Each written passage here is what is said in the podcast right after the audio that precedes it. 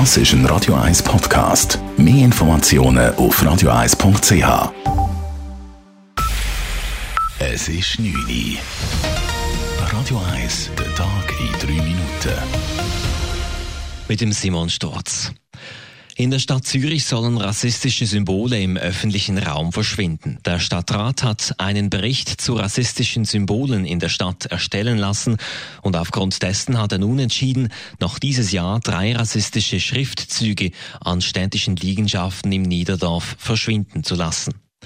Die Schriftzüge hätten im Niederdorf eine zu große Reichweite und könnten für Passanten auch nicht historisch eingeordnet werden, sagt Stadtpräsidentin Corinne Mauch. Wenn man dort einfach eine Tafel nebendran tut, bleibt die rassistische Wirkung von so einer Inschrift bestehen. Das heißt, direkt betroffene Menschen, die sich dort im öffentlichen Raum bewegen, sind immer noch dieser rassistischen Wirkung ausgesetzt. Das ist verletzend und das ist diskriminierend. Andere rassistische Symbole, wie beispielsweise die Holzfiguren in der Aula vom Schulhaus Hirschengraben, werden nicht entfernt. Diese Symbole will der Stadtrat für den Betrachter zusätzlich historisch einordnen.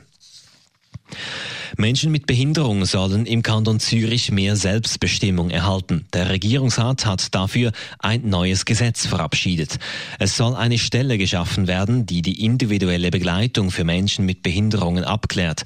Sie sollen beispielsweise selbst wählen können, ob sie in der eigenen Wohnung betreut werden.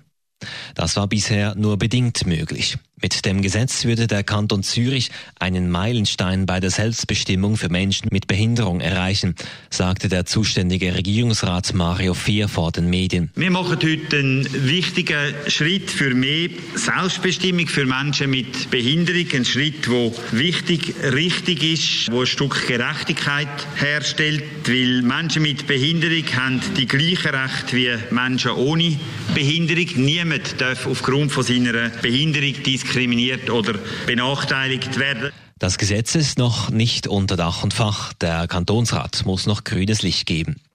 Die Stadtpolizei St. Gallen kündigt an, auch morgen Abend bei allfälligen weiteren Krawallen konsequent vorzugehen. Für morgen Abend kursieren erneut Gewaltaufrufe in der St. Galler Innenstadt. Die Polizei stellt deshalb erneut ausgedehnte Personenkontrollen in Aussicht. Personen, die bei den vergangenen beiden Krawallnächten bereits weggewiesen worden waren und trotzdem wieder auftauchen, würden zur Anzeige gebracht, schreibt die Polizei in einer Mitteilung. Auch die Zürcher Stadtpolizei bereitet sich für morgen Abend für allfällige Menschenansammlungen im Zürcher Niederdorf vor, denn auch für Zürich kursieren entsprechende Aufrufe. Beim Zürcher Bellevue ist im Feierabendverkehr eine Person ums Leben gekommen. Augenzeugen zufolge hat sich ein Auto am Uttergä beim Sechseleutenplatz überschlagen. Die Zürcher Stadtpolizei bestätigte, dass dabei ein Insasse des Autos gestorben ist.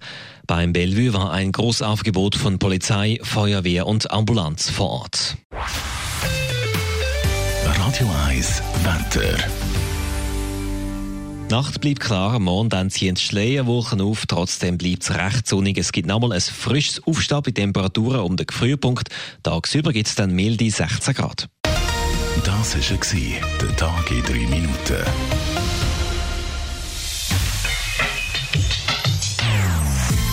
Non-Stop Music auf Radio 1.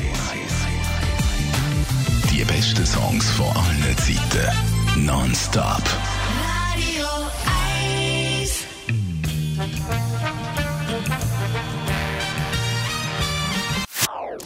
Das ist ein Radio 1 Podcast. Mehr Informationen auf radio1.ch.